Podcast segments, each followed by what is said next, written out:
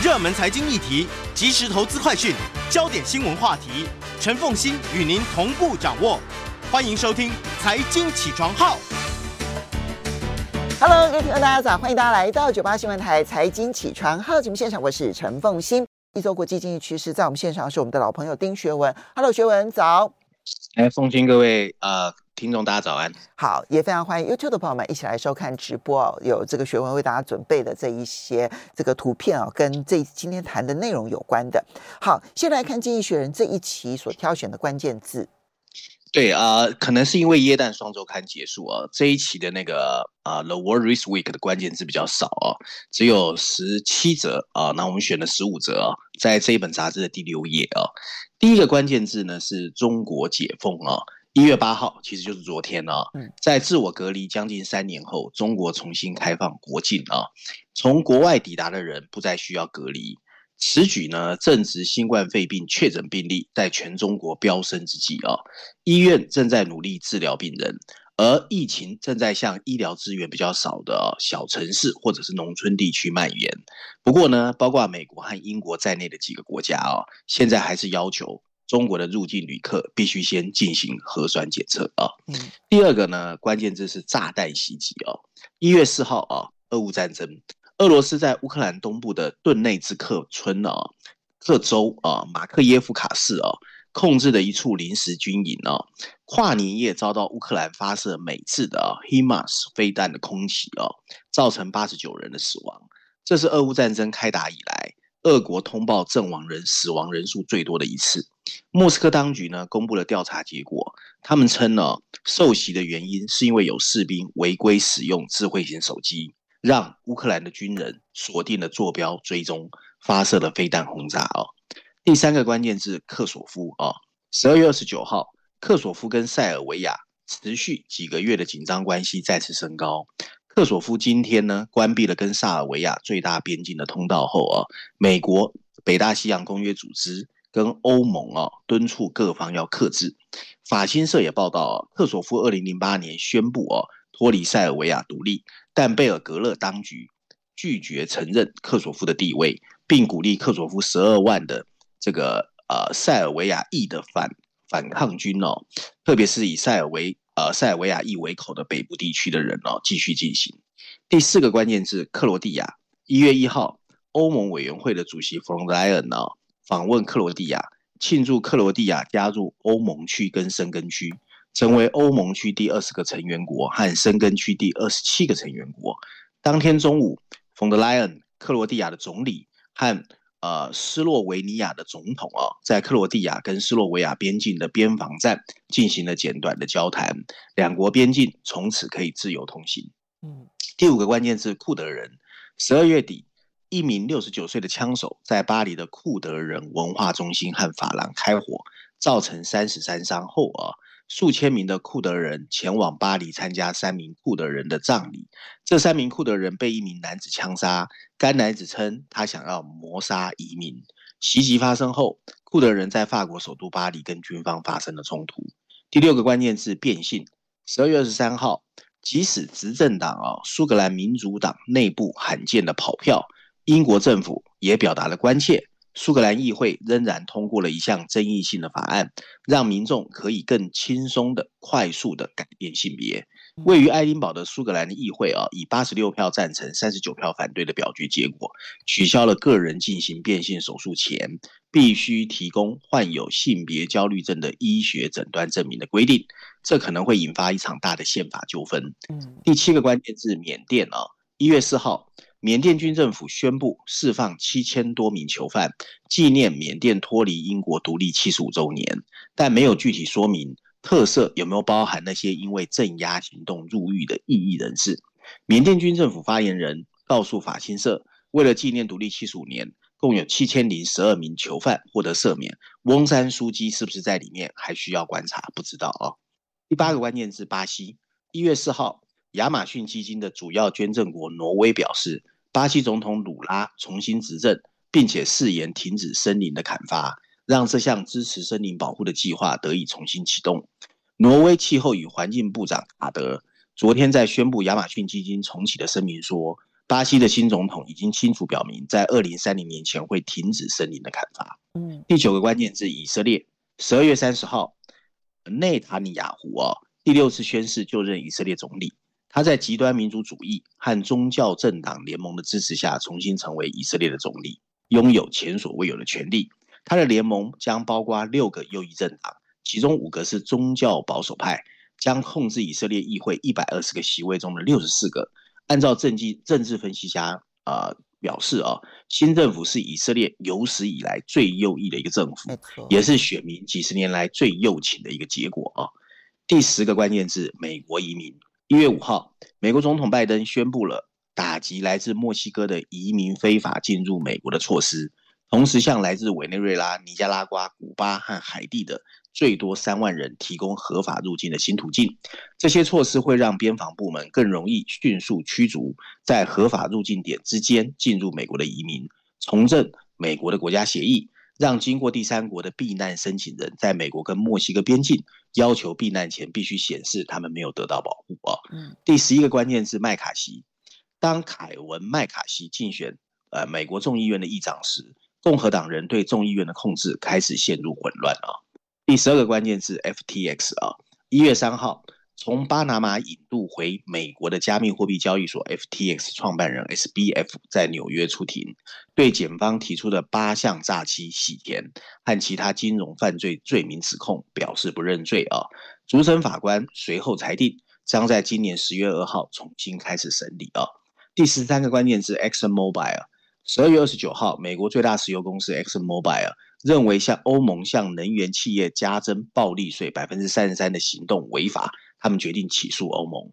Exmobil 的发言人表示，欧盟的暴利税适得其反，会削弱投资者信心，阻碍投资，并增加对进口能源和燃料产品的依赖。第十四个关键字：亚马逊。一月四号，科技业在经济不确定前提下啊，纷纷缩减开支。亚马逊宣布裁员一万八千多人，这是过去一年来所有大型科技公司裁员最多的一波。华尔街日报报道。总部位于西雅图的亚马逊去年十一月就表示要裁员，主要锁定在设备、人才招募 （HR） 哦和零售业务。当时披露的裁员人数是一万人左右。那从去年开始呢，越裁越多。最后一个关键字哦，股票市场。二零二二年收官，在这一年中，S M P 五百指数下跌百分之十九，NASDAQ 下跌百分之三十三，道琼斯下跌百分之九，这是从二零零八年以来最差的一年。Apple 市值缩水八千四百六十亿，亚马逊市值缩水八千三百四十亿美元，但这都但这都不是坏，全部是坏消息哦。尽管在三月和九月大幅下跌，但英国的富时一百哦，实际上在二零二二年的成绩比年初还要高。嗯，好，这里面呢，这个我看到埃克森美孚石油是跟欧盟提起诉讼嘛，对不对？这个后续还可以再观察。嗯麦肯锡终于当选了美国共和党的这呃美国众议院的议长啊，那我我其实可以感受得到，就所有民主党的支持者都在旁边冷眼看共和党的闹剧，对哈？可是我觉得那个选举的过程当中，他不断的必须要跟极右派来妥协的结果，我觉得未来这一年整个美国的政坛会更向右倾。我觉得这个这个他们的调查报告调调查案，就美国众议院排出来的调查案里面所提到的，像移民问题啦，或者是这个嗯这个拜登总统所涉及的他儿子所涉及的乌克兰的问题，还有台湾问题，势必都会更加的严格。我觉得这不见得是一件好事，就是它不只是一则闹剧而已，它更重要的是未来整个的地缘政治上面更多。可能更加紧紧紧张的一个情绪会出现，大家注意了哈。好，接下来我们再来看到的是，嗯，《经济学人》这一期的 Cover Story 谈的是中国大陆的重新开放对于全世界的影响。对啊、呃，这是耶诞后的第一本《经济学人》嘛。其实这一期有两个封面故事啊，一个是全球版本，还有一个是欧洲版本。嗯，那我们先跟大家讲一下全球版本的封面故事哦。全球版本的封面故事就是刚才凤馨提到的，谈的就是中国清零政策退场的一个效应哦，对全世界经济哦。那我们在封面设计上呢，也也是画中有画哦，大家会看到哦。在一个包裹着新冠病毒的反吃巨浪中啊，你上面有两排黑色的字体补充说明，它写的是 “exit wave”，就是退场浪潮哦。小智则写的是中国的重新开放会怎么破坏全球的经济，可见经济学是用负面的 这个角度在看啊。OK，好。那这次经济学人花了五篇文章哦，总共在绪论第一篇。中国板块第一篇第二十三页，还有中国板块第二篇第二十六页哦。另外再加上财经板块第一篇第五十六页，还有科技板块第一篇六十一页，总共五个角度啊，带我们尝试了解中国重新开放跟全球经济之间的关系哦。不过呢，他在那个标题就把它定掉哦，这是一个疫情死亡、经济增长和通货膨胀的一个全球经济最大的事件哦。那文章一开始就提到哦，过去三年的大部分时间里哦。中国其实是对全球关上了大门。嗯，大多数的外国留学生呢，在疫情爆发之初就离开了中国，没有回去啊。观光客也早就被禁止入境，中国的科学家也停止了出境参加所谓外国的科学会议，而外籍跨国企业的高管啊，甚至被禁止返回中国展开业务。因此，当中国宣布在一月八号开放边境之际啊，其实就昨天啊，商业、知识和文化的重新接触会带来的后果。其实让大家五味杂陈，难以形容。不过不管如何，一些恐怖的状况已经开始先出现了。在中国，病毒正在大规模的肆虐，每天据说都有几千万人确诊，医院已经不堪负荷。虽然清零政策刚刚出台时，曾经挽救很多人的生命，但中国政府看似啊。并没有为清零退场做好储备的准备啊，包括怎么储备好药物、为老年人接种疫苗这些工作。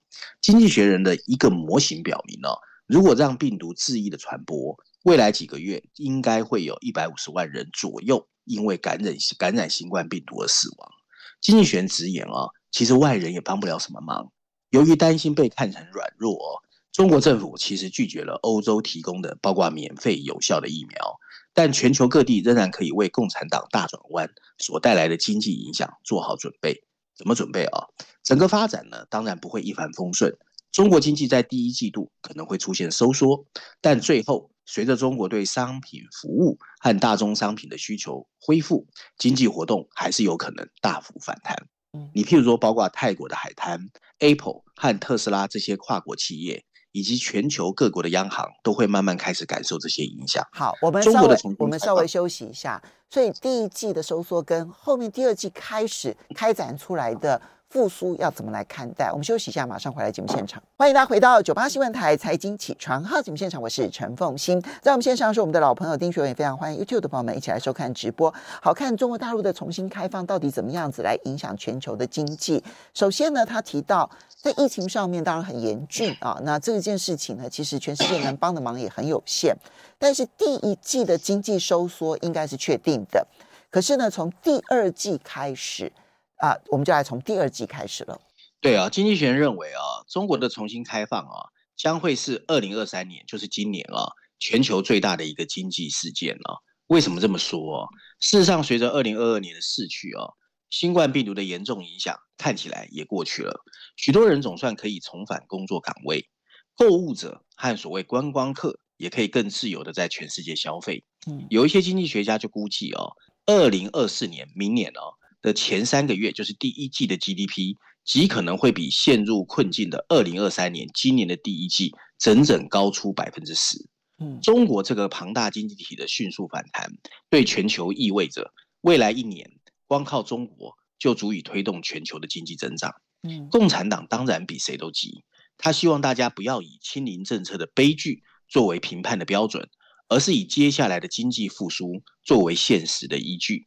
然后让中国政府再一次为生活在一党专制下有多好找到一个好的借口。对依赖中国支出的区域来说，中国开门当然是一个好消息。你譬如说泰国的普吉岛的饭店和香港的购物中心 shopping mall 已经因为大陆观光客消失而损失惨重。现在潜在的观光客正在涌向旅游网站。十二月二十七号啊，光光一天呢、Trip.com 的预订量就比前一天增加了百分之两百五十。经济学家估计，香港的 GDP 会随着时间的推移增长百分之八以上。依赖中国消费者的出口商也会受益。中国现在是购买全球五分之一石油，一半的铜、镍和锌矿，甚至五分之三铁矿石的一个超级大咖的客户。然而，经济学认为，在更多的地方跟区域哦，中国的复苏也会带来痛苦的副作用。这些区域不但不会表现出更高的经济增长，反而将表现出更高的通货膨胀，还有利率的提升。各国央行已经在以疯狂的利率对抗通货膨胀。中国的重新开放会让物价压力飙升到令人不安的程度，货币紧缩只会拖着更久。那些进口大宗商品的国家，尤其是西方国家，将面临最大的风险。以自由市场为例，随着欧洲和美国经济的放慢。中国需求的增长看似可以补充消费的疲软，但根据 Goldman Sachs 高盛的说法哦，中国的快速复苏可能会让布兰特原油的价格重新回到一百美元以上，比今天再度上涨四分之一。不断上涨的能源成本会让通货膨胀雪上加霜，而对欧洲来说，中国的重新开放会让天然气的供应担忧再一记闷棍。清零政策通过抑制中国的天然气需求。让天然气成本低于欧洲在二零二二年储存的成本。中国的强劲复苏意味着液化天然气进口的竞争会加剧。去年十二月，IEA 国际能源总署就警告，二零二三年的冬天会准时开始，俄罗斯将完全切断通往欧洲的天然气输送，这可能导致短缺量高达欧洲大陆年消费量的百分之七，并迫使欧洲各国实行配给制。对中国本身来说，疫情后的常态不可能恢复到原来一模一样。在看到政府以严厉的措施实施清零政策后，又在没有充分准备的情况下一下子放松后，很多的跨国企业把中国看成一个风险太大的赌注。跨国企业将对营运的信心不足，许多人会选择支付更高的成本，转移到其他地方开始制造。据一些报道，新工厂的投资在中国已经放慢。而将业务转移到中国以外的企业数量却在大幅增加。经济学人在文章最后强调，在中国官员努力修复破坏的同时，他们应该汲取历史的教训。在经历了毛泽东时代令人窒息的孤立之后，中国之前的改革开放造就了中国过去三十年的繁荣。商品、人员、投资和思想在双向交流中跨越了国界。虽然北京和法华府的政客很少承认这一点，不过大家都知道，中国和全球都从这个双向流动中受益。幸运的话，中国现在的重新开放，最终仍有机会获得一定程度的成功。但共产党在疫情期间展现出来的一些偏执、排外的形象，肯定也挥之不去。新的中国到底能开放到什么程度，还有待观察。嗯。这最后一句话确实是啊，就是各国，尤其是这些跨国企业，究竟在二零二三年会怎么样子的看待中国大陆的市场？他们的投资进入或者是退出，其实都会决定在未来这一段期间，因为中美的贸易战、金融战、经济战或科技战势必还要持续。那这一年的选择，其实我想对全世界影响都非常的大。只不过呢，我觉得无论如何，就是。嗯，要因为中国大陆希望能够追求经济成长这件事情，然后去说这件事情带给全世界太大的负面影响了。嗯，我觉得这个结论本身就本位主义真的很强。就我们有什么理由去阻止任何一个国家为了追求自己更好的生活而努力呢？如果他的努力的方式并不是破坏地球的，那有什么？有什么理由去？嗯，从某种程度来讲，算是诅咒吧。我就觉得，嗯，当美国在大印钞票然后救经济的时候，经济学人是赞成的哦。那那时候也没有提通货膨胀哦。所以这一点是我对于经济学就它里面的铺陈，我觉得合理。但是它的那个标题本身，我会觉得下的非常有有。有有偏见的眼镜，这是我的看法。嗯，不过经济学人有偏见，这个其实这个是全球的共识吧？真的，除了英国人可能不会承认，所以这也没有什么好 argue。好，来，我们接下来再来看到的是《伦敦金融时报》，你挑选了这一篇的社论啊，你要特别谈人工智慧的突破。对，其实这件事情啊，在全世界的商业跟科技业啊，其实讨论已经很多啊。那所以《伦敦金融时报》呢，其实在一月份这个社论，它下的标题直接写啊，二零二三年可能是一个人工智慧的突破年。那它的补充标题写的是啊，它用了一个字叫 “generative” 啊，生成式人工智慧。具有我们还没有办法完全理解的巨大含义啊！那在开始这篇文章之前，我先简单跟大家说一下什么叫生成式人工智慧啊。所谓的生成式人工智慧，它说的是什么？它说的是啊，通过让机器学习模型研究历史的数据，就是用过去的历史数据，然后透过机器学习，然后又深度学习的演算法。去创造出一个全新生成的成品，那里面可能是一段文字啦，一张图像，一个音讯。其实去年十一月的那个 Chat GPT 就是这个东西啊、哦。那这个东西其实在全世界已经引起了一些震撼啊、哦。那我们来看看它的那个啊、呃，整个社论的文章内容啊、哦。它文章一开始就 很有趣哦，他就说：“再见，加密货币，嗨，你好，生成式人工智慧、哦。”他为什么这么说？他在讽刺哦，创投家哦。他说：“选择性遗忘哦。”是创投交易的一个决定性的特征。全世界的创投投资人呢、哦，基本上 看起来已经摆脱了哦所谓 FTS 加密交易所的不幸纠缠，重新爱上下一个 big thing 啊、哦，就是什么呢？就是这个生成式人工智慧。所以很多的创投企业啊、哦，开始在说，今年二零二三年会是人工智慧的突破年。尽管这句话可能已经在过去几年中的任何一年有人说过，但这一次。他们看起来最认真。嗯，事实上有一些充分理由相信这个论断可能是真的。所谓的 Open AI 哦，最近推出的 Chat GPT 哦，语言生成模型是在十一月份发布的。去年啊，它以惊人的速度生成令人信服的文字段落，这让用户呢对生成式人工智慧的力量有了更多的了解。他们接受了大量从互联网获取数据的训练，几乎能够立刻。辨别，然后复制文字、影像、电脑程式码、音讯和视频的模式，现在还没有确定他们的杀手级应用到底是什么。但据称，已经有超过一百六十多家的新创企业都在摸索案啊。生成式人工智慧的前景是什么呢？它是啊，就算不能马上取代，他们也有机会提高创意产业的生产力，就像机器在工业革命中增强了运作效能一样。人工智慧也可以在认知革命上增强我们的脑力啊！这对于所谓疲惫的文案工作者啦、电脑程式师啦，或者电视编剧，还有绝望的在学校读书的小孩来说，都是一个特别的好消息。但它也可能对客户的服务的自动化、行销资料、科学研究，还有数位助理这些领域产生非常重大的影响啊！一个有趣的开放式的问题是。它是不是会加强现有的搜索引擎，譬如说 Google 和中国的百度的统治地位，还是会剥夺他们？嗯，生成式人工智慧是一个非常好的例子哦，它表明了一种更广泛的趋势，就是强大的科技从专家手中转移到了一般的用户手中。这种准入民主化可能会对许多企业都发生巨大的影响，然后创造出非凡的机会。例如啊，所谓的 low code 或 no code，就是。低程式码或者完全不需要程式码的软体平台会越来越普及，然后会让越来越多的非专家能够创建自己强大的移动和网络应用的程序，而产品经理呢，也不再这么需要依赖他们的科技或者是 IT 团队去创造自己的工作内容。这显然也充满了风险，但也充满了机会。其中一个最大的问题就是，生成式人工智慧的输出有时候会发生错误，甚至是幻觉。而这些模型有时候会根据它人工输入和训练数据，对同一个问题给的不同答案，而给你不同的回答。有所谓的啊，确定性的科技，什么叫确定性科技呢？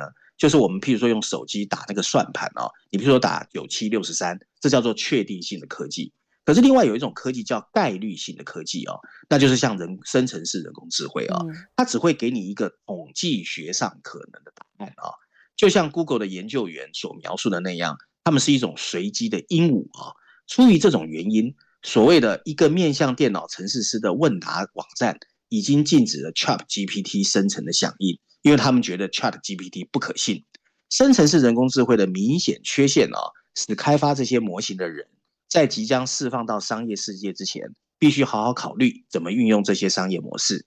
但考虑到这些模型的发展速度哦，变得越来越困难，用户可能会非常享受，而且感觉从里面受益良多，但他们应该更谨慎的对待他们。虽然生成式人工智慧有助于激发创意。但绝不应依赖它作为所有事情的最后一次答案。我我们稍微休息一下，等一下我们再来做一个结论。因为刚刚所描述的生成式人工智慧，当然以 ChatGPT 为主要的一个讨论重心点，它这里面很多改变世界的一些做法。我们可能还没有真正的想清楚，休息一下。我们想清楚了之后，马上回来节目现场。欢迎大家回到九八新闻台财经起床号节目现场，我是陈凤欣。在我们线上是我们的老朋友丁学文，也非常欢迎 YouTube 的朋友们一起来收看直播。学文特别挑选了《伦敦金融时报》讨论生成式人工智慧的一篇社论啊，来跟大家分享。那因为我们节目在前两个礼拜有特别为大家介绍过 ChatGPT 哈。这一个现在在网络上夯得不得了的生成式人工智慧，它有中文繁呃，它有繁体中文版，所以你其实用繁体中文版用打字的方式，它现在还不是语音辨识，是用打字的方式呢去跟它沟通的话，你可以问它非常多的问题，它可以帮你写电脑程式，然后它可以帮你写论文，它甚至于可以帮你写呃剧本、写故事、写小说，然后帮你教作文，什么事情通通都可以，然后你也可以问它问题。那这件事情，它确实让很多人在处理很多事情的时候呢，变得简单非常的多。比如说里面有提到，比如说 low code，就是你几乎不需要有，你就很低阶的电脑程式就可以完成很多的工作，甚至于不需要有电脑程式，它就可以帮你完成很多工作。所以它对所有的白领阶级的工作冲击是非常大的。但是真真假假难以辨论的辨认的情况之下。那么，《伦敦金融时报》最后的结论是什么？对，它的结论就是说呢，虽然呢，人工智慧会帮忙我们解决很多本来需要创意 （creative） 的东西哦，但是你也不能把完全透过生成式人工智慧就把所有东西当做我们需要的最后一公里的答案。嗯，但问题是人们好像很难抗拒，对不对？因为它里面提到说，因因为人有惰性啊人人基本上觉得，尤其现在这个时代，对不对？我为什么要很辛苦？当当就有人会说啦，说啊，你譬如说这个蛋糕我用手工做的，做了一天一夜比较好吃，那机器大量做的比较难吃。但说实在，如果我们不是老饕，我们也吃不出来。而且机器做的才能够喂饱更多的人呢。对呀、啊，对不对？所以这个就很很很讽刺，很矛盾。没错，而且它现在固然是针对 ChatGPT 来，对不对？哈，可是里面你一开始就提到说，那么多的创投现在都在投资生成式人工智慧。未来不止 OpenAI，有太多公司都会准备推出类似这种生成式这个人工智慧。你挡了一个，后面可能有十家百家哎。对啊，对啊，所以我看到第一段哦，我自己心里面也很难受。我现在觉得创投本来是要增进社会进步，对不对？嗯。当业能够更迭的一个。应该是一个好的机构，我觉得经过这么多年啊，尤其 Big Tech 创投好像变成是一个唯恐天下不乱的机构。不会不会，真的是带来时代的进步了哦。我们 最后来看一下《经济学人》的欧洲版本的 Cover Story，谈的是英国跟欧盟之间的关系。对对对，我觉得啊，呃，《经济学人》其实基本上还是蛮关心英国的，哦。那当然，所以欧洲版本的封面设计很有趣哦。大家会看到是在一个魔术师的高帽子哦，它是倒过来的，那里面有一只兔子，可这个兔子很有趣啊，哦。头冒金星，伤痕累累。那更有趣的是，他头那个脖子上戴的领结哦，是英国的国徽，可见这个兔子就是英国，头昏脑胀啊。那上面两排补充的文字，大致写的是奇幻思维的终结。那为什么我翻译叫奇幻思维？它的英文叫 magic thinking 啊，其实就是说你像魔术师一样啊，在做白日梦幻想的概念啊。嗯，那补充小字写的是英国可以怎么重新和欧洲建立一个比较好的关系啊？那这次经济学人用了两篇文章，分别在序论第二篇第八页，还有英国板块第一篇第四十二页啊。然后文章一开始哦，他很他就在讽刺十年前的英国首相，他说十年前一样哦，一月份啊。当时的英国首相就是大卫·卡麦隆啊，在 Bloomberg 的伦敦总部曾经发表一篇演讲啊。那卡麦隆在论述中强调，他为了巩固英国在欧盟中的地位，他已经制定了一个精密的计划，所以他要推动欧盟的根本改革，然后让英国人就加入欧盟的问题重新进行一次全民公投。这是十年前卡麦隆说的话。我们今天回头看啊，其实英国已经脱欧了。可是脱欧加剧了英国经济的不景气，破坏了贸易，抑制了投资，它还恶化了英国跟许多盟友的关系，甚至削弱了自己长期建立的同盟纽带哦。最糟糕的是，他用一种破坏性的 magic thinking 啊，就是奇幻思维，也感染了英国的政坛。卡麦隆本人呢，是最早的一个受害者，他严重高估了欧盟愿意适应英国的意愿。英国脱欧派从一开始就高估了自己，无论是在幻想脱离欧盟会带来的好处，或是希望爱尔兰边界问题消失方面，都过度这个天真哦。如果那些希望继续留欧的人认为分裂会轻易的消除，他们也是在自欺欺人。因为事实上，越来越多的英国人认为脱欧就是一个错误。欧盟希望与陷入困难的英国保持更好的关系，但走上这条路需要结束现在哦。这些惊世骇俗的所有思考，这将是一个缓慢而渐进的过程，而不是一个冲动而具有革命性的过程。这将意味着需要重新培养彼此的信任和共识，而不是在布鲁塞尔举行赢者通吃的全民空投，或者放出最后的通牒去警告任何人从悬崖上跳下来之后要爬回山巅非常困难。对于脱欧派来说，这意味着承认脱欧所造成的损害。英格兰银行就估计哦。英国脱欧在截至二零二一年的过去五年，已经让投资英国减少了百分之二十五。一个英国的智库甚至认为，如果英国继续留在欧盟，现在的经济增长率绝对会超过百分之五。然而，在英国的脱欧派中，忠实的务实者越来越少。如果经济学人有一根魔杖啊，他就很讽刺说，他会非常高兴用魔杖把时间拨回二零一六年。因为那个时候的英国作为一个还有影响力的欧盟成员国，他们其实享有特权的，而且有选择退出的权利。但重新加入欧盟将被欧盟否决，直到有一个坚如磐石的政治和社会的共识，才有可能支持英国重新回到欧盟。民意调查也显示，英国人希望跟欧盟保持一个密切的关系。但对于和欧洲作为一个政治体的热情则缺缺。与欧洲建立更好的关系的务实路径啊，经济学建立的三个阶段啊，status。第一个是怎么恢复正常化，第二个好好重新建设，第三个重新重新找回想象力哦。首先，英国必须使他跟布鲁塞尔的关系尽快正常化。现在的英国总理 Rishi Sunak 啊，在这方面做得还不错，从北海到移民这些领域的合作已经在开始悄悄进行。这样做会带来更多的好处，从参与科学研究计划到监管机构的合作都可以进步。接下来要好好重新建设。Boris Johnson 谈判的贸易跟合作协定 TCA 啊，会在二零二六年提交审查，这是一个扩大交易规模的重要机会。而更有可能的愿景啊，则是 Teresa May 在英国脱欧投票时描绘的情况，就是怎么深化货物和农业这些领域的市场准入，以换取通过欧盟的法律。同时保留服务业的自主权，重新加入关税同盟也是最终有可能的一个情况啊。嗯，文章最后一段提到，对欧盟来说，这意味着软化对英国从单一市场挑选部分樱桃的一种反感。但他曾经担心的英国成为泰晤士河畔一个充满活力的新加坡模式是不可能的。对于一个渴望成为监管超级大国的集团来说，将英国重新纳入欧盟的化学品、农业或国家援助制度。将是一个福音，与英国建立更具建设性和相互尊重的关系带来的好处不仅仅是经济上的。俄乌战争已经证明这一点。跟英国的重新建立关系，也将适合对欧洲建设的更广泛思维。在未来十年，欧盟需要考虑怎么管理乌克兰和希望加入的西巴尔干国家的愿望。对于变数太多和各怀鬼胎的古老争论，也会得到新的动力。在英国和欧盟之间建立持久的关系，确实需要时间、努力和现实主义。不过，现在看起来还有一些些想象的空间。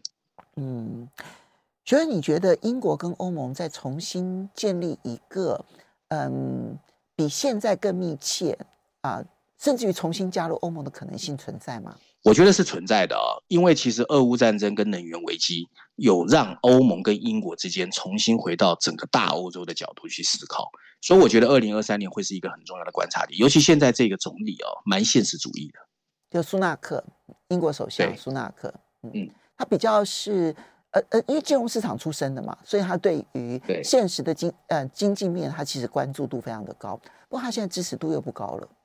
又开始往下掉了。对啊，我觉得英国是一个蛮诡异的国家，各方面。怎么说？对，你看哈、哦，它其实，在我们的这个西方历史里面，它是最早的民主国家。它其实很多的大学也非常的好，其实人也自认很优秀，由于它的议会制度。可是你看它的经济表现、政治的这个紊乱哦，其实，在最近几年一直都是全世界很多人认为一个笑话。我觉得一个国家的国力在往下走的过程当中哦，政治人物都不没办法做出正确的判断，因为你的国力在往下走，那你想要把它给拉住，那。拉住他的方法要怎么办呢？你要做一些民众能够接受的方法。那民众能够接受的方法常常是倒头的，就他只能够回头看看我们过去曾经做对了什么事情，他不会往前看的，所以就会使得一个国力在往下走的一个民主国家，有的时候政治会让他走的下下跌的速度会更快。我们就且再观察吧，因为他确实已经受到脱欧的影响非常的大了。那俄乌战争能不能够让他重新的思考，就要看他政治人物能不能够觉醒了。我们要非常谢谢我们的老朋友丁学文带这几篇文章跟大家来分享，谢谢学文，谢谢大家。